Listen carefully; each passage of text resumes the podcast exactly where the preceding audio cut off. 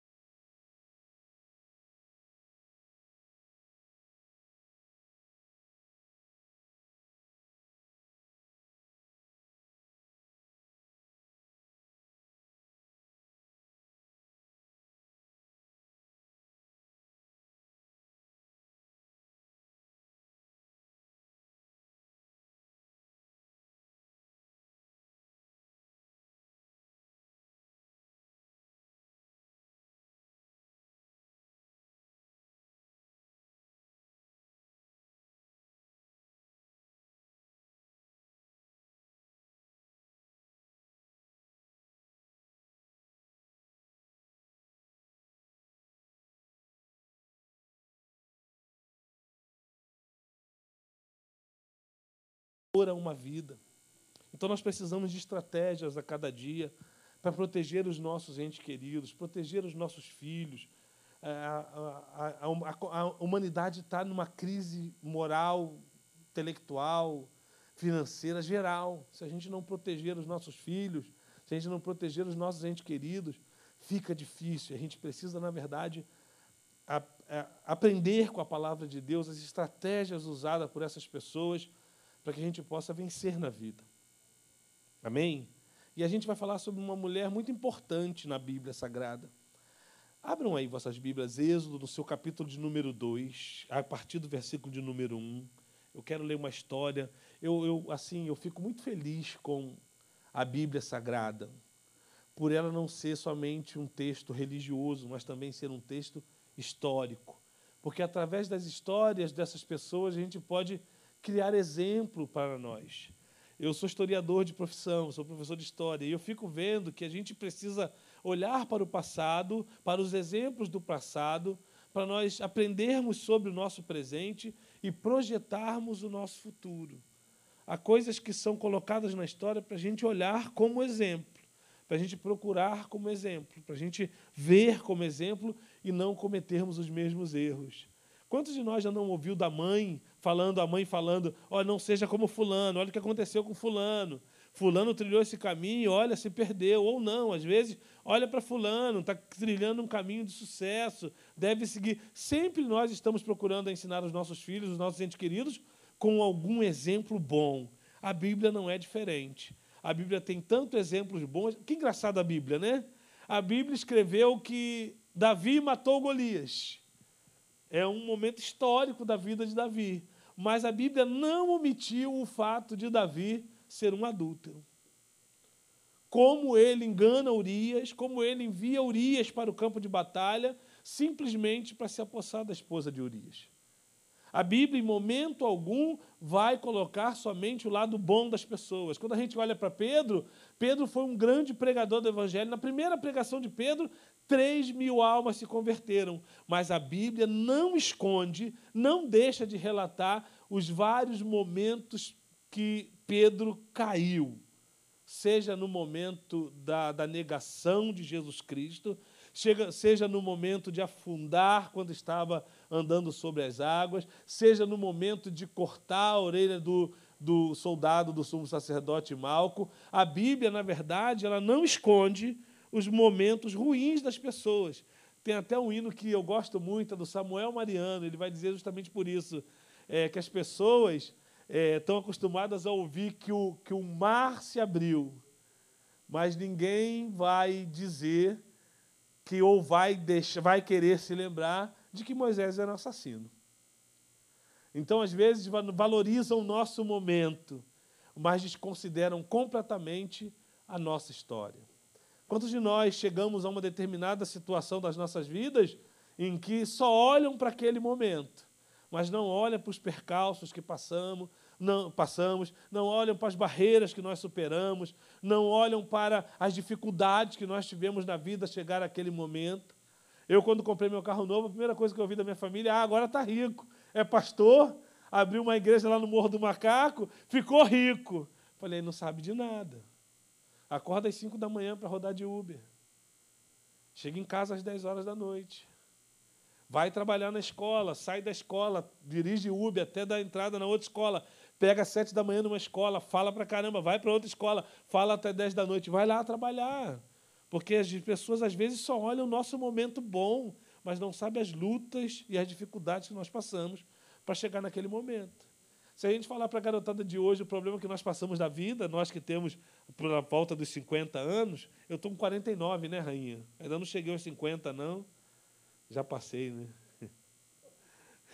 Mas quem tem mais ou menos a minha idade, sabe as dificuldades que nós passamos na década de 70, na década de 80, para comer. Tinha fila do feijão, tinha fila da carne, tudo tinha fila. Eu falei para meus alunos assim: hoje você quer comprar um feijão, você, como é que você faz? Ah, minha mãe me dá o dinheiro, eu vou ali na tendinha da esquina, compro feijão volto para casa. Na minha época não era assim. Na minha época você tinha que entrar numa fila às três da manhã. E era contado, só podia ser dois quilos por pessoa. Você tinha o dinheiro e não podia comprar. E aí eles ficaram assim, professor, isso é mentira. É, não pergunta a sua mãe, pergunta a sua avó, se é mentira minha. Pergunta a ela sobre a fila da carne. Às vezes, três horas da manhã, minha mãe colocava a gente lá, eu era pequeno na época, lá na fila para poder esperar o açougueiro. Zé Maria é o nome do açougueiro. Isso me marcou até os dias de hoje. Porque era, era isso que nós fazíamos, entrávamos na fila para comprar, às vezes, um quilo de pelanca. Não era carne, carne não, porque o que fala de carne de segunda hoje, na nossa época era carne de primeira. Que naquela época eram aquelas sobras que limpavam a carne, que hoje fica jogada lá muitas vezes no açougue, era isso que muitas vezes nós podíamos comprar para comer. Minha mãe tinha nove filhos, então nós passamos por muita dificuldade para chegar até onde nós chegamos. E as estratégias em tempos de crise é importante para que você possa levar uma vida saudável. Porque, irmãos, nós, temos, nós estamos sendo atingidos de todos os lados. Você abre hoje a internet, faz uma busca aí na tua internet. Ah, vou buscar sal integral. Primeira coisa que abre é, é uma mulher de biquíni. É um homem de sunga. É, prostitu... é um monte de coisa. Hoje você está cercado por todos os lados. Então nós precisamos criar estratégia para nos manter livres, manter os nossos filhos livres, manter os nossos entes queridos, é, ente, ente queridos livres, resguardados. Ninguém aqui vai entrar numa redoma. Eu falo isso para a mãe dos meus alunos. Não coloque seus filhos numa redoma. Deixe eles viverem a vida. O que você deve fazer é, é, é cercá-lo de carinho, cercá-lo de amor, cercá-lo de atenção, que é para ele ter na consciência dele de que ali ele tem um amigo. O meu filho que faleceu, ele todo dia ligava. Ele todo dia tinha um norte. Ele todo dia, pai, estou em tal lugar, não se preocupe. Ele sabia exatamente que tinha que dar uma satisfação a mim. porque isso foi ensinado desde pequeno. Ele ligava para a mãe, ele, é, ele era assim. Então a gente criava o tempo todo uma rede de proteção que hoje é muito importante nós fazermos. Irmãos, graças a Deus, porque hoje nós temos tecnologia para isso. Né? Se por um lado é bom, por outro a gente está esquecendo de orar. Né? Antigamente, quando eu ia viajar para algum lugar, a minha mãe tinha que obrigatoriamente dobrar o joelho e esperar em Deus, ter fé em Deus que Ele nos guardasse. E até a gente voltar, quantas vezes eu peguei minha mãe, eu ia para os bailes da vida, minha mãe na porta, na janela, cochilando, esperando eu chegar de madrugada. Hoje em dia, não. Hoje em dia, a pessoa vai viajar para a China. Quando chega lá, te manda uma mensagem de vídeo: Oi, cheguei, estou legal, estou tudo bem. É, hoje você tem uma, uma, uma, uma melhoria nessa comunicação, mas antigamente não era assim e a gente precisa aprender a criar essas estratégias. Êxodo, no seu capítulo de número 2, diz assim a palavra de Deus. E foi um homem da casa de Levi, eu estou no versículo 1, e tomou por mulher uma filha de Levi, e a mulher concebeu e deu à luz um filho.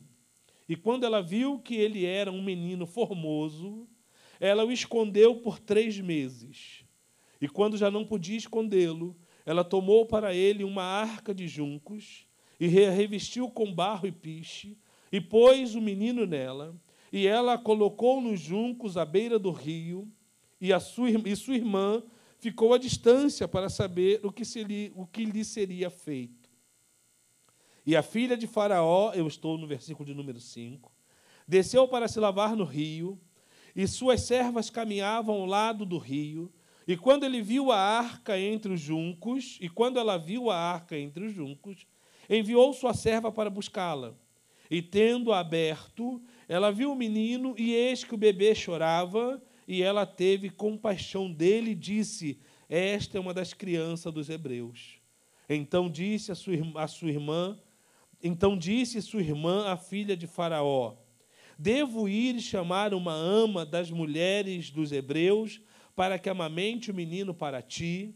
E a filha de Faraó lhe disse: Vai. E a serva foi e chamou a mãe do menino. E a filha de Faraó lhe disse: Toma este menino e amamentam para mim, e eu te darei o teu salário. E a mulher tomou o menino e amamentou. E o menino cresceu, e ela o levou, a filha de Faraó, e ele se tornou seu filho, e ela chamou seu nome Moisés, e disse: Porque o tirei da água. Oremos ao Senhor. Senhor, em nome de Jesus, fala conosco esta noite, nós precisamos ouvir a tua voz, é o que nós te pedimos, em nome de Jesus. Primeira coisa que a gente precisa perceber na palavra de Deus é que essa mulher, o nome dela é Joquebede, mãe de Moisés, da tribo de Levi. Era uma judia. Viveu no período de cativeiro de Israel no Egito, aonde Israel servia como escravos, como escravos para a construção de grandes obras na terra do Egito. Porém, é, chega um determinado momento que esse povo de Israel cresce muito, toma uma boa parte do Egito, esse povo, e Faraó fica com medo. É, precisamos lembrar que a mãe de Moisés morava mais ou menos ali onde é conhecido como Gozen, uma terra perto mesmo do, do, do delta do Nilo, uma terra muito fértil, muito boa para criar gado, e assim ela tinha uma condição um pouco melhor do que os escravos, mas estava entre os hebreus, só para você ter uma ideia. Porém, como esses, esses é, hebreus estavam crescendo muito, se multiplicando muito, Faraó, rei do Egito, ficou com certo medo desse povo. E ele teve uma ideia. Ele teve uma ideia e chamou as parteiras para que ele não fosse assim, não ficasse muito mal visto diante da sua própria, do seu próprio povo e do povo hebreu para que não suscitasse nenhum levante, nenhum motim. Ele tem uma ideia, ele chama as parteiras e vai dizer para as parteiras assim: olha, a partir de hoje, quando você fizer o parto de uma hebreia, quando você fizer parto de uma mulher hebreia, você vai matar se for homem. Se essa criança que você fez vir ao mundo for homem, você deve matá-la ali mesmo. Você não vai deixar sobreviver. É claro que as parteiras não vão fazer isso, e Faraó ele vai mais longe, ele dá uma ordem para que todos os meninos abaixo de dois anos sejam mortos naquela terra. Dá para entender isso? Presta atenção nisso. Há uma ordem de Faraó para que se diminua a quantidade de homens capazes de ir à guerra naquele período. E a ordem de Faraó era matar esses meninos, já desde o seu nascimento.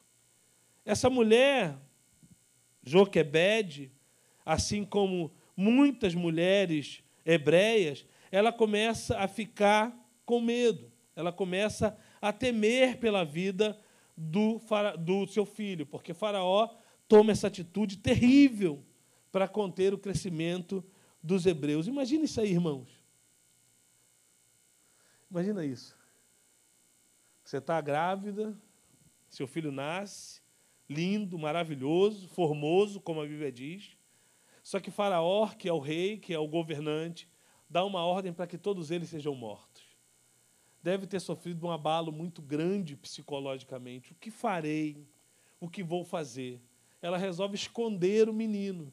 Só que a Bíblia diz que chegou um determinado tempo que já não dava mais para esconder o menino, porque o menino, com três meses, já chora mais para comer, já tem outras necessidades que não só o peito. A gente precisa entender que ficou difícil dessa mulher conseguir esconder essa criança. Eu quero dizer que esta mulher, para mim, é o modelo de mãe em tempo de crise. Existe uma crise na terra do Egito. O seu filho está pronto para ser morto pela ordem de um governante. E eu fico pensando o que vinha no coração daquela mulher. E nós devemos aprender com essa mulher. Devemos aprender qual foi a sua estratégia, qual estratégia que Joquebed vai usar para proteger o seu filho. E isso nós temos que trazer para conhecimento da nossa vida. O que eu preciso fazer, o que eu preciso criar de estratégias para cuidar dos meus filhos nesses tempos de crise. Crise que, muito pior do que aquela, mata tão quanto aquela. Hoje nossos jovens estão morrendo espiritualmente. A gente vê que as crianças tem um estudo feito agora recentemente, em 2018, que os jovens estão bebendo 300% mais do que se bebia há 10 anos atrás. Estão se entregando às bebidas, às drogas. A gente tem visto isso na rua. E como nós podemos aprender com Joquebed? Qual a estratégia que a gente pode aprender com Joquebed para que nossos entes queridos, nossos filhos, sejam protegidos ao máximo. Joquebed, um modelo de mãe em tempo de crise. E a primeira coisa que eu gostaria de pensar com você é que Joquebed recusou entregá-lo à morte. E o que, que ela faz? Ela faz um cestinho de junco, pôs a criança lá dentro, diz a palavra de Deus, e colocou nas águas. Circunstâncias adversas não mataram a esperança de Joquebede de ver o seu filho crescer. A gente precisa continuar a olhar para os nossos filhos e querendo que eles sejam os vivos, os mais felizes da face da terra. Nós precisamos olhar para os nossos entes queridos, sobrinhos, pessoas que estão sob a nossa tutela de oração e querer que eles cresçam. Havia já um, um, um, um edital havia já um sacramento, havia já uma ordem. Aquelas crianças deverão morrer. Mas Joquebede não desistiu. Ela faz o cesto, cria toda uma estratégia para colocar aquela criança dentro e creu, irmãos.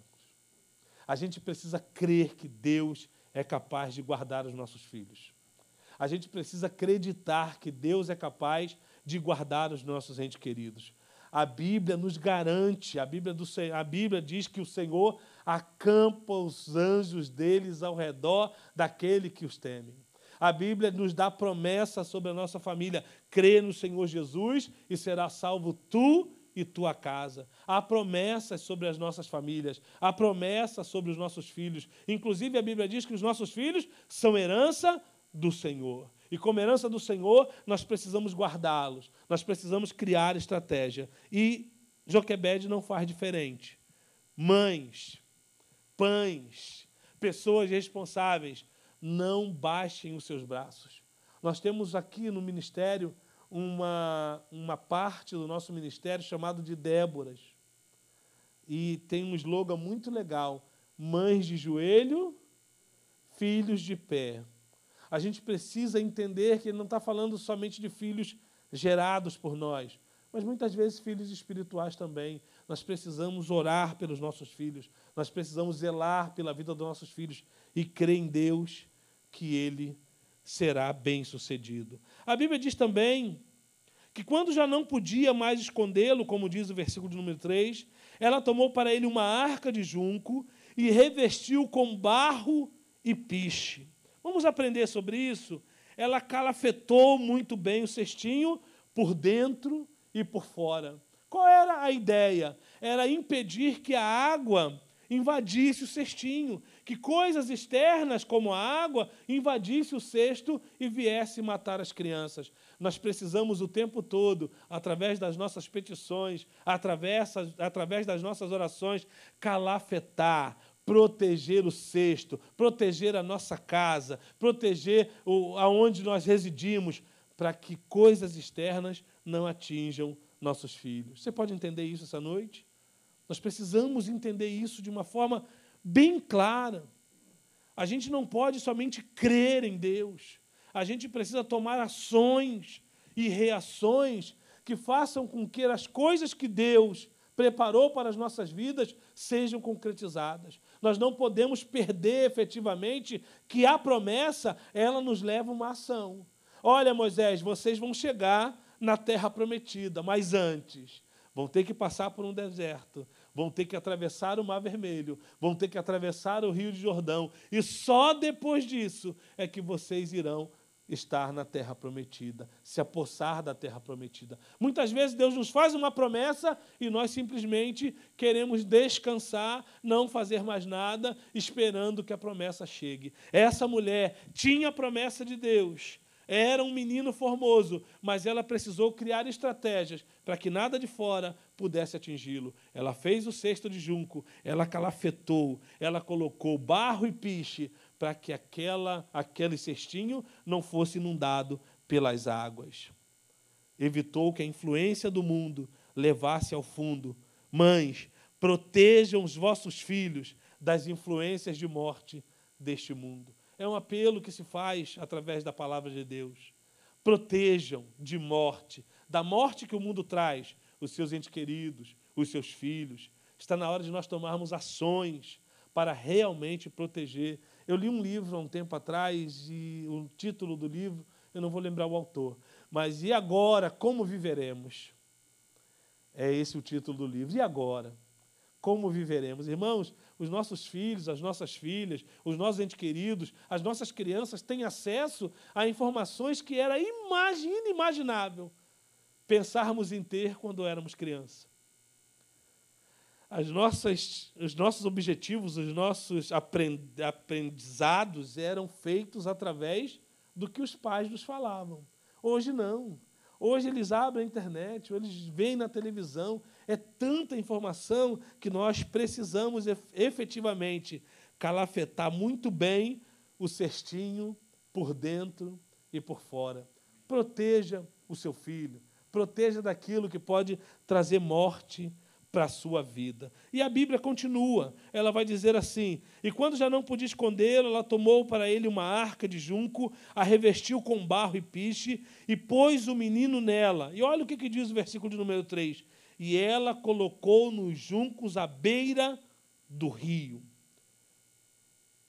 Quando ela calafeta toda a, a sua arca, ela se assegura de que não só a água não vai entrar, mas como também, irmãos, é, pensa aí no jacaré do Nilo. Já ouviram falar do crocodilo do Nilo?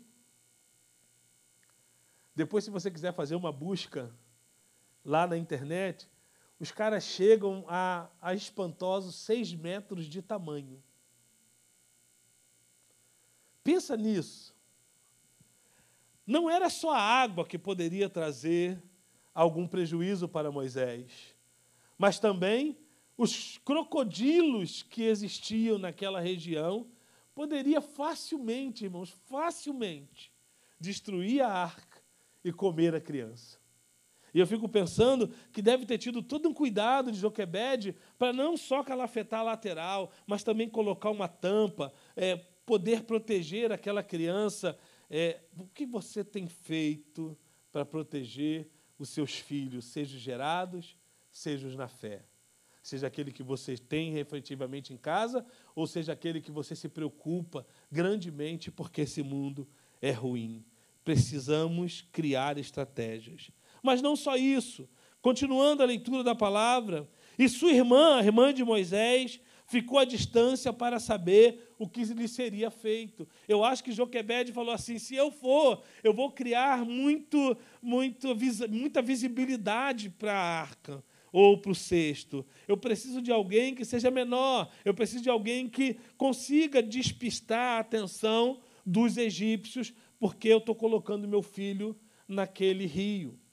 E ela pede à sua filha: Olha, vai. Eu estou conjecturando, a Bíblia não diz isso, mas diz que a sua irmã acompanhava o cestinho para saber o que ia acontecer. E isso deve ter sido uma orientação de Joquebede. Joquebede disse: Olha, vai lá, acompanha, vê o que, que vai acontecer, vê como é que vai ficar a criança, não, não despista, não dá muito, muita pinta do que você está fazendo, para que ninguém veja Moisés ali no cestinho. É, continua. Miriam compreendeu que aquele bebê era precioso e que Deus tinha um propósito para ele. Mães, acreditem que, acreditem que Deus tem um propósito para os vossos filhos. Há um propósito para os nossos filhos. Deus não nos deu ele à toa. Deus não me deu vitória à toa. Eu outro dia estava conversando com ela, gente, né? Falando assim, filha, tudo que está acontecendo contigo, há um propósito de Deus para isso. A sua vida, na nossa vida, é um propósito de Deus. Talvez a gente, às vezes, se descuide um pouco da vigilância, se descuide um pouco, e aí sim a gente tem que acreditar em Deus e crer em Deus. Mas aquilo que você pode fazer, faça, irmãos. Crie estratégia por conta dos seus filhos. Joquebede vai orientar a sua filha, e a sua filha começa a fazer parte desse plano. Busque redes de pessoas que façam parte do plano de criação dos seus filhos, nem que seja com oração. Pede, Pede ajuda aos diáconos, pede ajuda à liderança da igreja, ora pelo meu filho. Não tem nada, o que está acontecendo? Não, não está acontecendo nada, mas eu preciso da tua ajuda em oração. Às vezes nós estamos tão sozinhos na criação dos nossos filhos, e às vezes uma oração de um irmão, uma oração de uma igreja, a Bíblia diz que a oração de um justo pode muito em seus efeitos. Busque ajuda. Nós somos uma família e precisamos entender que a família precisa fazer parte das promessas de Deus sobre seus filhos. Amém? Joquebede também vai confiar em Deus. Quando fazemos tudo o que podemos, resta nos confiar em Deus. Ela fez, irmão.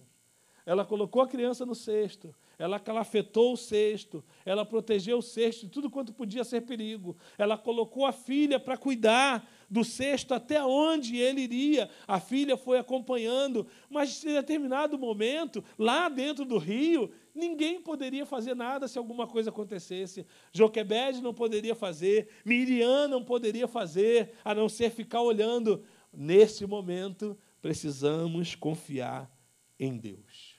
A palavra de Deus continua no versículo de número 5, 4. E sua irmã ficou à distância para saber o que lhe seria feito. E a filha de Faraó desceu para se lavar no rio, e suas servas caminhavam ao lado do rio. E quando ela viu a arca entre os juncos, enviou sua serva para buscá-la. Eu quero te dizer um milagre aqui que talvez você não saiba. Preste atenção nisso. Quando nós colocamos a nossa ação, alinhamos as nossas ações com a vontade de Deus, as coisas dão certo. Não adianta você querer que Deus faça tudo. Deus vai te dar a promessa, mas a ação para que essa promessa se cumpra é minha e é sua. Quer ver um milagre impressionante? Faraó e a filha de Faraó, eles não moravam na parte baixa do rio. Por quê? Quem pode me dizer? Por causa das enchentes. O rio Nilo enchia muito, até hoje enche muito. Por isso aquelas terras são muito férteis. Então, o palácio não podia ser na parte baixo ou na descida do rio, porque se fosse na descida do rio, os palácios iam encher. E aonde que eles construíam seus palácios? Na parte alta do rio. Dá para entender isso? Quando? E aí, por isso que eu preciso entender de geografia bíblica. Eles estão em Gozen. Gozen é na parte baixa do rio. Quando ela colocou o cestinho no rio, as águas levariam contra a correnteza ou pela correnteza? O normal seria seguir a correnteza, ir lá para baixo, ir para o meio dos crocodilos, ir para o meio dos hebreus, e o menino acabaria morto. Irmãos, olha que milagre. Quando Joquebede bota o cestinho na água, ele faz o percurso contra a correnteza. Deus vai fazer milagres na tua vida. A partir do momento em que você entender o chamado de Deus, entender as promessas de Deus sobre, sobre os teus filhos, sobre os teus entes queridos e começar a agir. Está na hora da ação, irmãos. Haja e Deus vai fazer milagres na sua vida. Foi assim com, com Moisés. Foi assim com Joquebede, foi assim com Miriam. Lá em cima, contra a correnteza do rio, Moisés no cestinho chega até o palácio real, aonde está a filha de Faraó. Que coisa impressionante! Que Deus maravilhoso! Deus prepara todos os caminhos para que as suas promessas sejam alcançadas por mim e por você, pelos nossos filhos Deus vai fazer milagre nas nossas vidas, Deus vai fazer milagre na nossa família, aquilo que você jamais imaginou. Pense bem, a palavra diz: o que o coração não viu, o que os olhos não viu e coração alguém algum sentiu, é isto que está preparado para todo aquele que crê no Senhor Jesus. Há promessas desde o momento que você haja em cima da palavra de Deus. Haja em cima da palavra de Deus, faça o que a palavra de Deus manda, proteja a sua família, coloque a sua família num cestinho, não numa redoma. As intempéries vão acontecer, a água do rio poderia estar gelada, a água do rio poderia levá-lo para onde ela não queria, porque a correnteza poderia levar para qualquer lugar, até para a boca dos crocodilos. Mas quando Deus está no negócio, irmãos, até a correnteza fica a nosso favor. Amém? Creia nisso. A palavra de Deus continua. E tendo aberto, ela viu o menino, e eis que o bebê chorava, e ela teve uma compaixão dele e disse: Esta é uma das crianças dos hebreus. Então disse sua irmã, a filha de Faraó: Devo ir chamar uma das amas, uma das mulheres dos hebreus, para que o amamente o menino para ti? Pense nisso. Quando, você, quando colocamos os nossos filhos nas ruas, quando nós mandamos os nossos filhos para as escolas, quando nós mandamos para as faculdades, para os cursos, não importa, Deus sempre vai mandar alguém para ter compaixão dele. Quantas vezes a minha filha esteve alguma, de alguma forma em perigo e alguém chegou para ajudá-la? Quantas vezes ela esteve no Uber e alguém deu um conselho? Estava no ônibus e alguém falou: Olha a mochila, bota para frente, não vai ficar. Deus sempre envia os seus servos para ajudar os nossos filhos nessa caminhada até mesmo aqueles que não são servos, trabalham em prol das nossas promessas. Creiam nisso, irmãos. Tinha uma irmãzinha que estava passando muita necessidade. E ela era vizinho de um grande macumbeiro, tinha um centro espírita.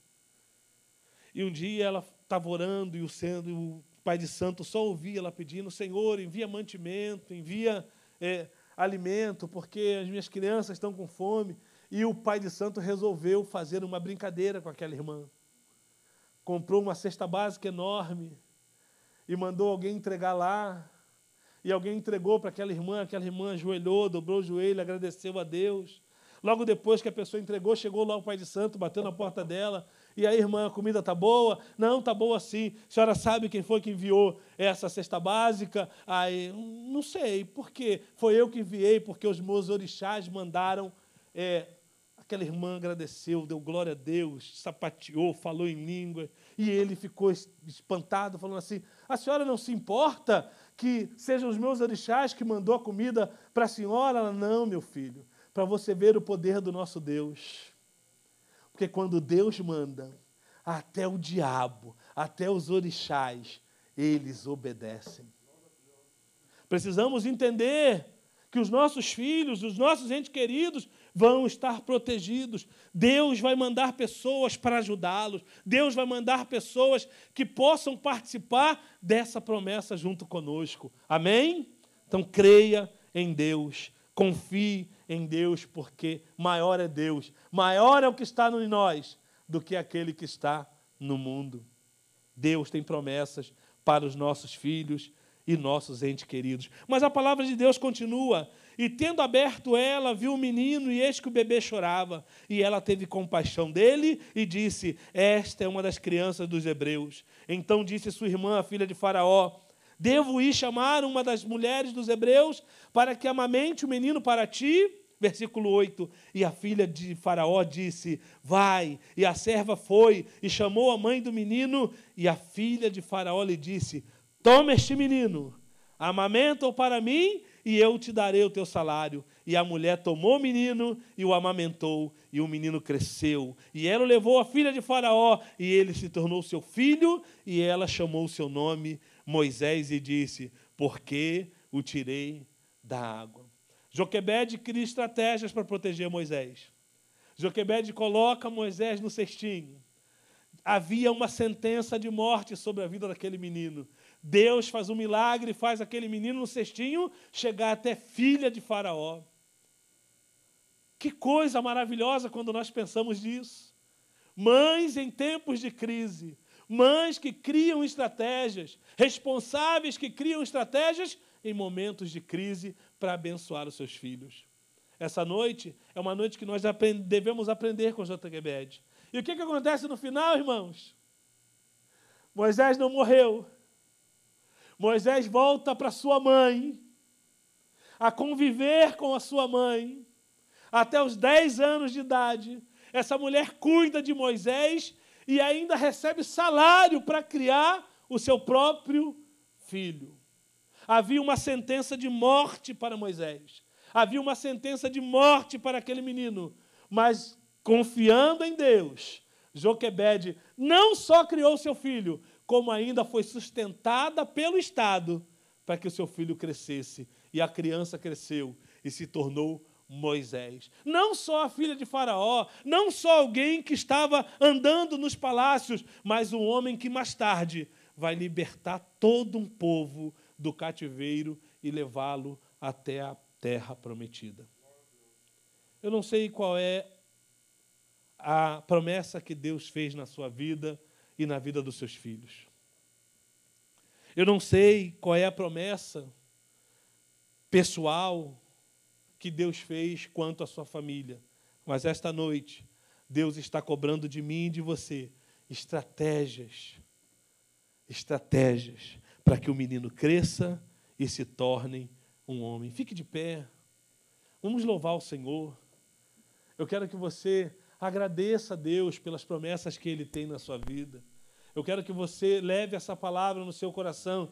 Joquebede criou estratégias para que seus entes queridos, o seu filho, a sua filha participasse das promessas de Deus para a vida do menino e ela foi extremamente abençoada. Talvez essa noite o que Deus queira é que você tome atitudes, comece a agir efetivamente crendo que Deus é poderoso para fazer muito mais, muito mais do que pedimos ou do que pensamos. Louve a Deus e agradeça ao Senhor. Peça ao Espírito para que Ele te oriente na criação de estratégias para os seus filhos, para os seus entes queridos, para a sua família. Oh, aleluia. Meu Jesus maravilhoso és, minha inspiração prosseguir. E mesmo quando tudo não vai bem, eu continuo olhando para Queremos ti. continuar olhando para ti, Senhor. Pois sei que tu tens o melhor pra mim. Há um segredo no teu coração. Ó, dá-me forças pra continuar, guardando a promessa em oração. Oh, aleluia. Firme, Deus, está o meu coração. Firme nas promessas do Senhor. Eu continuo olhando para ti. E assim eu sei que posso prosseguir. E mesmo quando eu chorar, as minhas lágrimas serão para regar a minha fé consolar meu coração.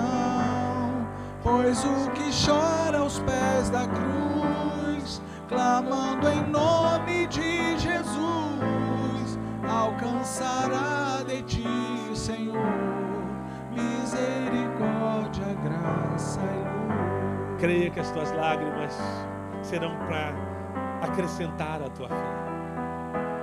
Creia que o teu choro hoje pelo teu filho, pela tua filha, mesmo que seja choro de alegria, será para vê-lo crescer, será para vê-lo se transformar em um Moisés, em alguém que vai fazer a obra do Senhor, em alguém que vai ser grande.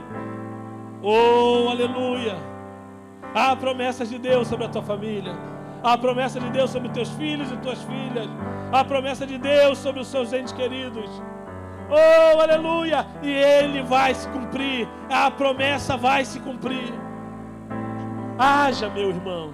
Haja, minha irmã. Oh, aleluia.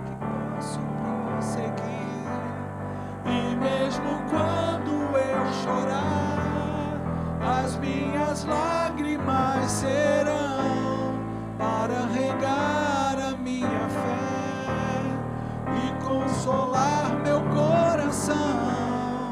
Pois o que chora aos pés da cruz, clamando em nome de Jesus, alcançará de ti, Senhor, misericórdia, graça.